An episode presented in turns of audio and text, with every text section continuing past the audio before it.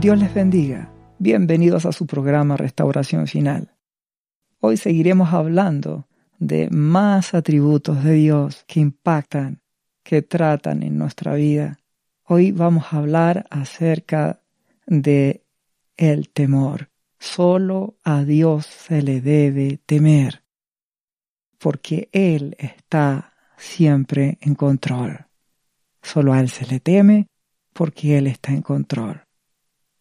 Recordemos, la palabra nos dice en Isaías 40, 25, ¿A qué pues me haréis semejante o me compararéis? dice el santo. ¿A qué? Levantad en alto vuestros ojos, dice, y mirad, ¿quién creó estas cosas? Dios, ¿entiendes? Nuestro Abba Padre, el Dios y Padre de nuestro Señor Jesús. Él saca y cuenta su ejército, dice la palabra. Y todas, a todas llama por sus nombres. A todos sus ángeles, millones de millones. Y a todas las estrellas, millones de millones. No faltará ninguno. Tal es la grandeza de su fuerza y el poder de su dominio.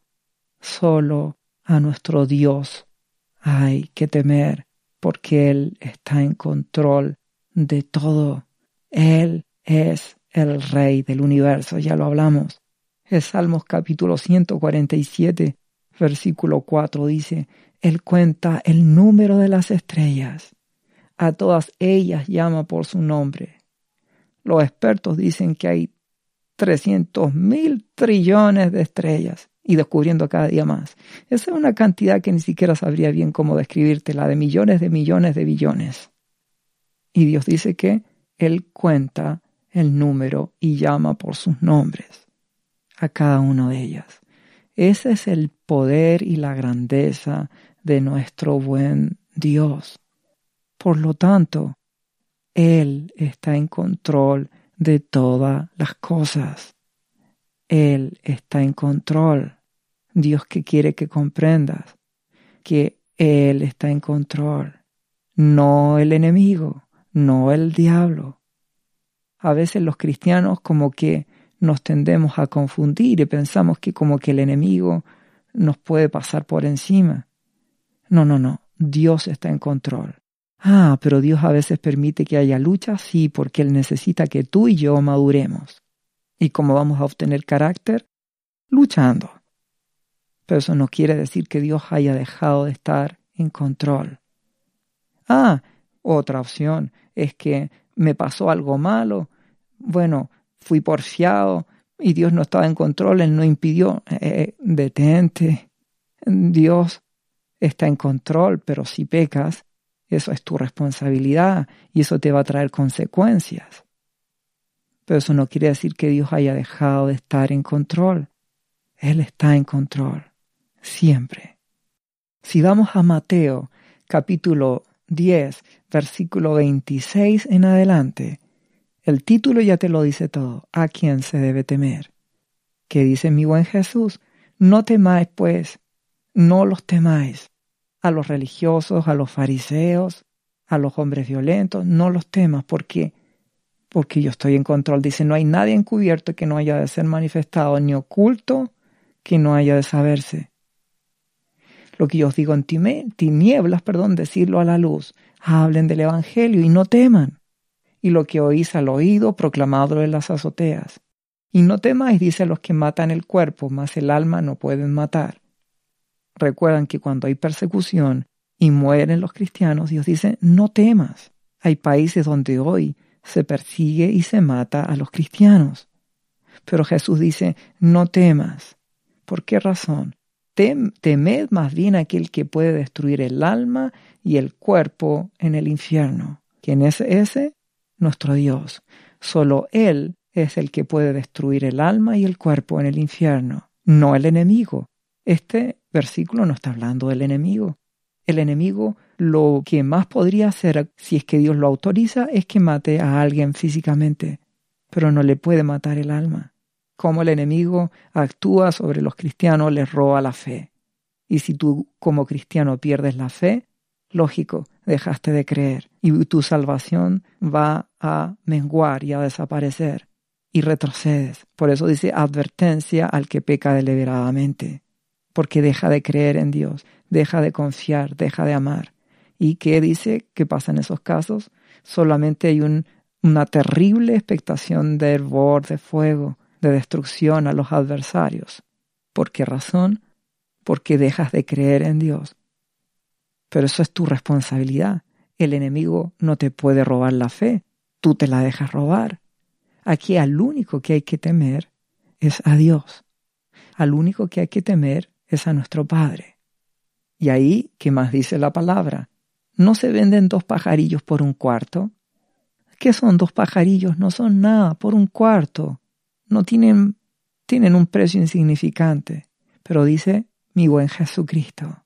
Dice, con todo, ninguno de ellos cae a tierra sin vuestro Padre. Es decir, Dios está en control.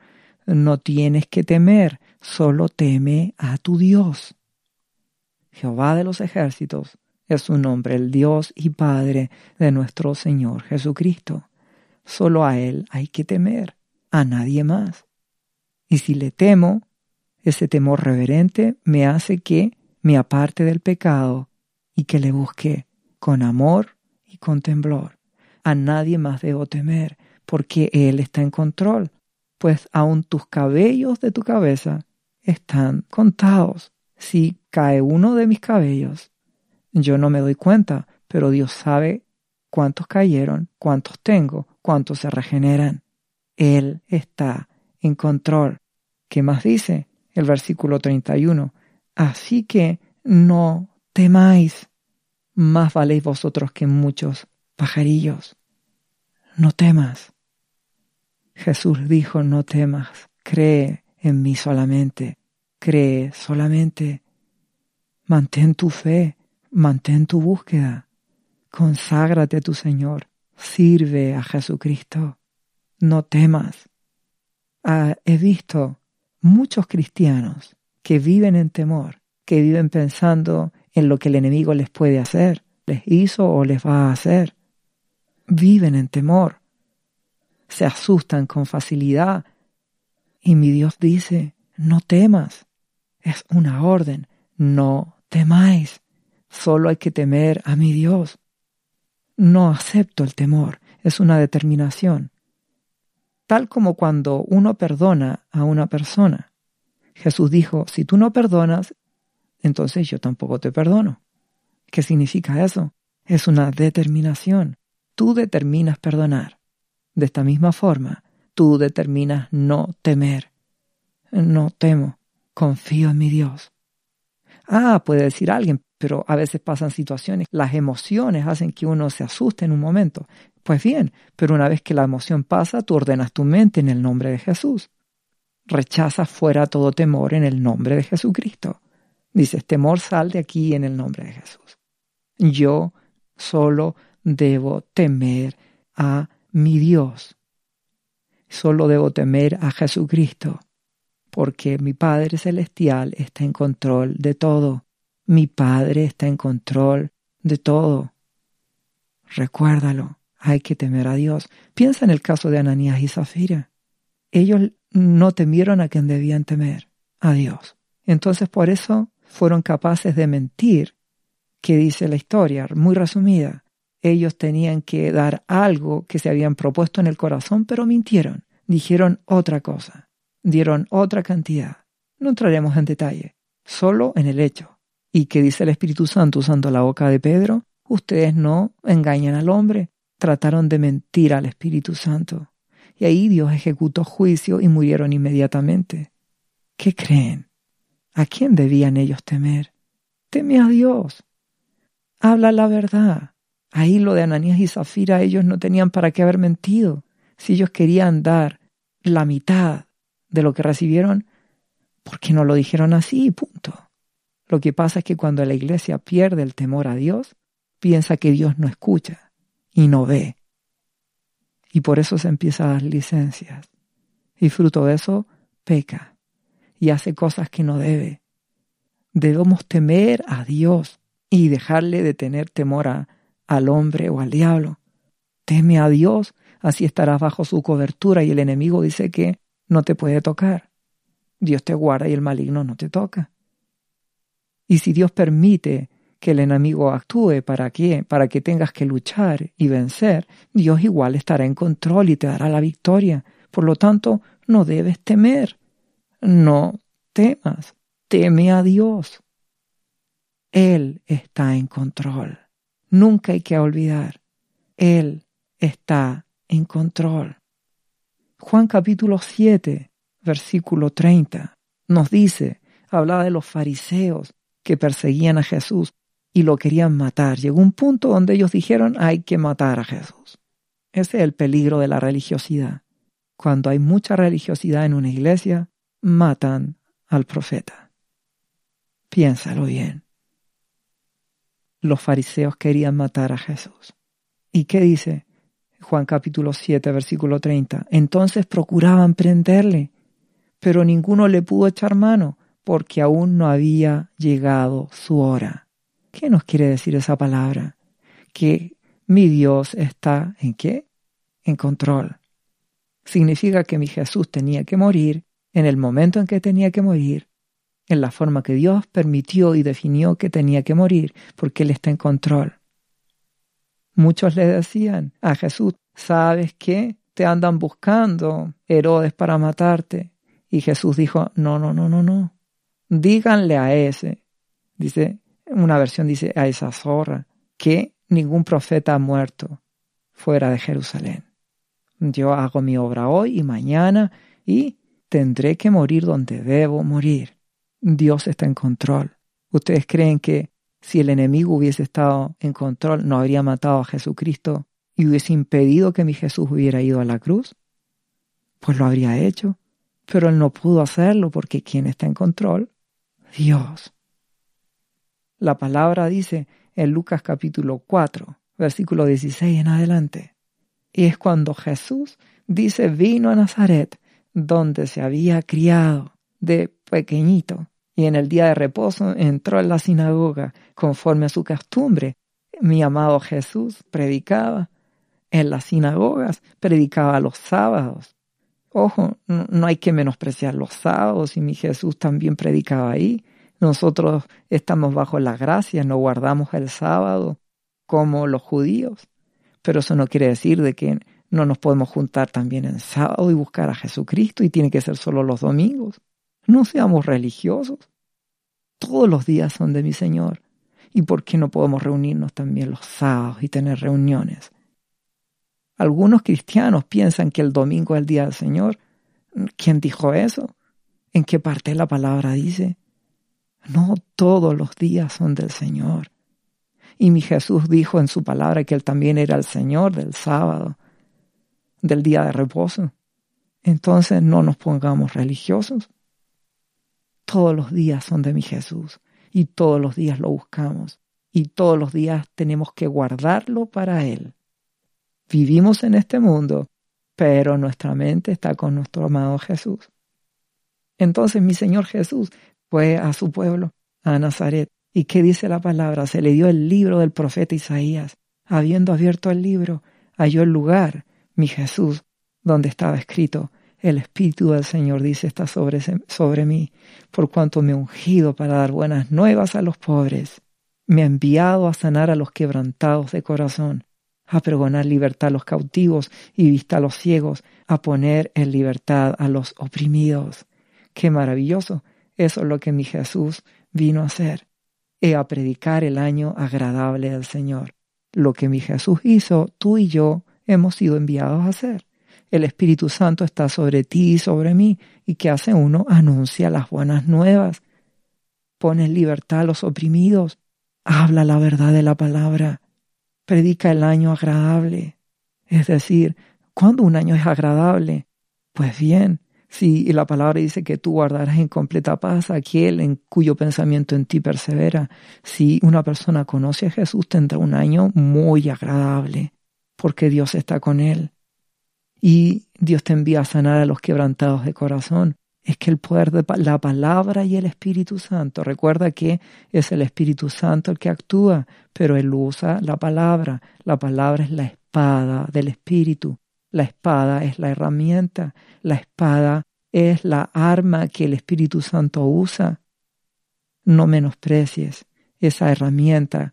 Muchos cristianos conocen muy poco la palabra. Por eso no tienen defensa, por eso no tienen fe. La fe viene por el oír la palabra. Pues bien, esa es la espada del amado Espíritu Santo. El Espíritu Santo libera a la persona y usa su palabra para que la persona sea libre de todo opresión, para eso te da autoridad espiritual a ti y a mí contra toda potestad, la palabra lo dice, contra todo espíritu, contra todo poder de las tinieblas, pero también te da la palabra para que la mente de esa persona que sea libertada ahora sea transformada. A eso te llamó mi Señor, a eso me llamó a mí. ¿Y qué hizo mi Jesús a continuación? Enrolló el libro, se lo dio al ministro y se sentó. ¡Wow! y todos los ojos en la sinagoga estaban fijos en él, en él, maravilloso Jesús. Y comenzó a decirles, mi Jesús no terminó. Hoy se ha cumplido esta escritura aquí delante de vosotros. Jesús se lo dijo al pueblo y todos daban buen testimonio, dice de él, y estaban maravillados de las palabras de gracia que salían de su boca y decían, ¿no es este el hijo de José? Bueno, ahí está el problema de muchos.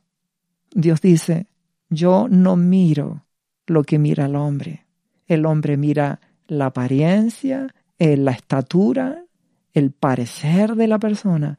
Yo Jehová miro el corazón. Que miraban ahí en Nazaret, en el pueblo, miraban que este Jesús es el hijo del carpintero. Por lo tanto, en otro de los evangelios dice, ¿no es este carpintero también? Y cuando tú miras a Jesús como un carpintero, ¿sabes que es lo único que puedes recibir de él? Muebles. Porque un carpintero hace eso. Si tú miras a un hombre de Dios, recibirás la recompensa conforme sea tu fe. Como ellos miraban a Jesús solo como el hijo de un carpintero, éste nos puede hacer muebles, nada más. Por lo tanto, mira a Jesús como debes mirarlo. Mira la autoridad, al pastor que Dios te ha puesto, como debes mirarlo, como una autoridad puesta por Dios. ¿Qué le respondió mi Jesús? Sin duda me diréis este refrán, médico, cúrate a ti mismo. De tantas cosas que hemos oído hablar que se han hecho en Capernaum, haz también aquí en tu tierra. Pero ¿qué añadió? De cierto os digo que ningún profeta es acepto en su propia tierra. Eso, dalo por hecho, siempre se cumple. A mí me ha pasado. Nadie es profeta en su tierra. Mi Jesús lo dijo y mi Jesús no se equivoca. No esperes que en tu familia, que no es cristiana, te entiendan y te comprendan y vean lo que Dios ha hecho en ti, porque esto se recibe por el Espíritu. Puede que tus amigos no comprendan el cambio que Dios ha hecho en ti.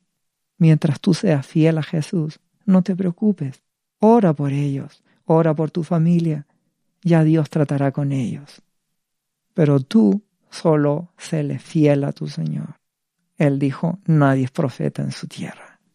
Entonces, que mi Jesús les añade, esto no es extraño que ustedes no me coticen, no me valoren. La verdad dice que nadie es profeta en su tierra. Y dice, había muchas viudas en Israel en los días de Elías, cuando el cielo fue cerrado por tres años y seis meses y hubo una gran hambre en toda la tierra. Pero ninguna de ellas fue enviada Elías, sino una mujer viuda en Sarepta de Sidón. Y muchos leprosos había en Israel en el tiempo del profeta Eliseo, pero ninguno de ellos fue limpiado, sino Naamán el sirio. ¿Qué es lo que Jesús dijo? Nadie es profeta en su tierra.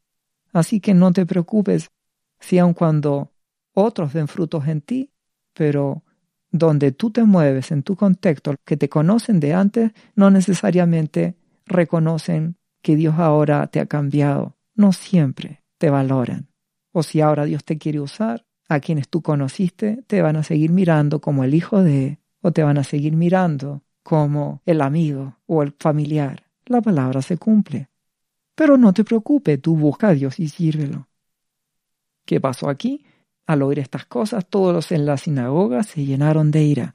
Mira, reflexiona, qué cosa más increíble esto. Si tú das unos versículos antes, el versículo 22 del capítulo 4 de Lucas dice ahí, y todos daban buen testimonio y estaban maravillados de las palabras de gracia que salían de la boca de Jesús.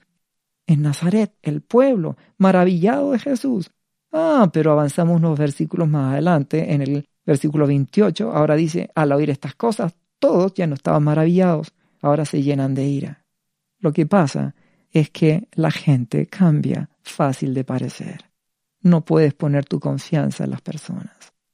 Solo confía en Dios. Y a tu prójimo, ámalo. Ya ni siquiera como a ti mismo, porque Jesús dijo, les doy un nuevo mandamiento, ya no amen al prójimo como ustedes mismos. Ámenlos como yo, dice Jesús, los he amado. ¿Cuál es ese amor de Jesús? Incondicional. Igual que el amor del Padre. ¿Por qué? Porque Jesús es el resplandor de la gloria de Dios. Es la imagen misma de su sustancia. Es Dios también, pero Dios Hijo. Entonces, ¿cómo debes amar al prójimo? Incondicionalmente.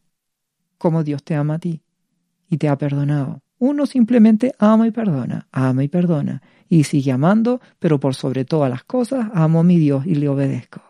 Y si tengo que elegir entre quién debo agradar, al hombre o a Dios, ¿a quién crees que debo agradar primero? A mi Dios.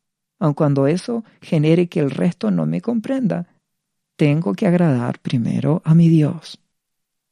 Entonces, ¿qué ocurre aquí?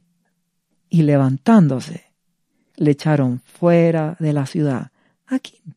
A mi Jesús. Y le llevaron hasta la cumbre del monte, sobre el cual estaba edificada la ciudad de ellos, en Nazaret. Para despeñarle, lo iban a matar. ¿Quién creen que estaba detrás de eso? El diablo. Sin embargo, más que dice, él, mi Jesús, pasó por en medio de ellos y se fue. ¿Por qué no lo mataron? ¿Por qué no lo lograron echar abajo y matar? ¿Y por qué pasó por en medio de ellos? ¿Y no lo pudieron retener? Porque Dios está en control. No lo olvides. Dios está en control. Solo a Dios hay que temer. No al hombre, no al diablo. A Dios hay que temer. Isaías dice, capítulo 8, versículo 13, a Jehová de los ejércitos, a Él santificad. Él, dice, sea vuestro temor, y Él sea vuestro miedo, dice incluso. Yo debo temer al Rey del universo, que mi Dios si quiere me destruye y me envía al infierno, pero Él es bueno y no lo hace. Pero Él tiene el poder para hacerlo. A Él hay que temer. Malaquías capítulo 1 versículo 6 dice, El Hijo honra al Padre y el siervo a su Señor. Si pues yo soy Padre, dice Jehová, ¿dónde está mi honra? Y si soy Señor, ¿dónde está mi temor? Dice Jehová de los ejércitos a vosotros, oh sacerdotes, que menospreciáis mi nombre. Recuerden que somos un pueblo de sacerdotes. Todos hemos sido llamados a ser sacerdotes. Ya veremos eso en más detalle más adelante. Pero tú y yo somos un pueblo de sacerdotes. Esta palabra nos aplica a todos. Dios dice, ¿dónde está mi temor? ¿Dónde dice? ¿Dónde está mi honra? Muchas veces le tememos más al hombre que a Dios. Queremos agradar más al hombre que a Dios. Muchas veces la mujer busca agradar más al hombre, a su esposo, que agradar a Dios. La palabra dice que una mujer debe estar sujeta a su marido. Escrito está y se debe cumplir. Pero Dios dice que ¿quién es primero? Él. Así que si tu marido te dice no vayas a la iglesia, ¿qué debes decir tú? Debo obedecer a Dios primero. Recuerda, a Él se le debe temer, a Él se le debe obedecer. No le temas al hombre, témele a Dios. No le temas a tus amigos que te van a dejar de lado si sigues siendo cristiano y que te pones fanático porque amas a Jesús. No, témele a Dios. Dios te puede dar, en primer lugar, Él quiere ser tu amigo, mi Jesús. Él quiere ser tu familia. Témele a Dios. Si esos amigos no te aceptan, si esa familia que tú tienes no te acepta porque amas y buscas a Jesús, no te preocupes, no temas. Témele a Dios. No renuncies a tu fe. No le temas al hombre, ni al diablo tampoco. Solo témele a Dios. Isaías 33, 6 dice, El temor de Jehová será su tesoro. Lo trata de tesoro el temer a Dios. Recuerden, Si usted hace una pregunta a cualquier hermano en cualquier iglesia, ¿usted teme a Dios? ¿Qué le va a responder? ¿Qué cree? Sí, sí, sí, sí. Sí, yo temo. Pero la palabra dice, por sus frutos los conoceréis. Por eso, la palabra dice, júzgate a ti mismo. Yo no te juzgo, ni te conozco, pero Dios te conoce. Júzgate ante Dios, analízate, meditad, dice Dios, en vuestros caminos. ¿Será que le temo más a mi jefe y quiero agradar más al jefe que a ti? ¿Será que eh, dirá el hombre, temo más a, a mi esposa que a ti, mi Dios? Entonces quiero quedar bien con ella y prefiero quedar bien con ella antes que quedar bien contigo. Algunos les temen hasta a sus hijos. No temas al hombre, ni tampoco al diablo. Témele a Dios, témele, porque Él está en control. Fruto de que temes a Dios, actúas con justicia, con rectitud. Levíticos 25, capítulo 17 dice, y ninguno engaña a su prójimo, sino temed a vuestro Dios, porque yo soy Jehová tu Dios. Si yo temo a Dios, voy a querer actuar bien con el prójimo. Trataré bien a mi familia. Los amaré y aun cuando no me comprendan, y aun cuando incluso hasta hablen mal de mí, por cuanto mi Dios me manda que yo perdone y ame, porque temo a Dios y le amo a mi Dios por sobre todo, entonces a mi familia que me habla mal, o mis amigos, o vecinos, o parientes, o hermanos, o quien sea, yo lo amo y lo perdono. Lo amo con un amor incondicional. La palabra dice en Proverbios 9:10, el temor de Jehová es el principio de la sabiduría. Si quieres ser sabio, parte por temer al que debes temerle, a Dios. Porque el temor, dice la palabra, encierra en sí castigo. Por lo tanto, si tú le temes a otra cosa que no sea Dios, ¿qué crees que va a ocurrir? Te castigas a ti mismo. Si tú le temes a lo que el enemigo puede hacer, ¿qué crees? Le abres una puerta para que el enemigo actúe, porque es como que le tienes fe al enemigo ahora. Y la palabra dice te traerá castigo temer. Por lo tanto, no temas. No temas. Muy bien, si nos vamos a Isaías capítulo 51, versículo 12, nos dice, Yo, yo soy vuestro consolador. ¿Quién eres tú para que tengas temor del hombre que es mortal y del Hijo del hombre que es como heno? ¿Quién eres tú para que temas al hombre? dice tu Dios.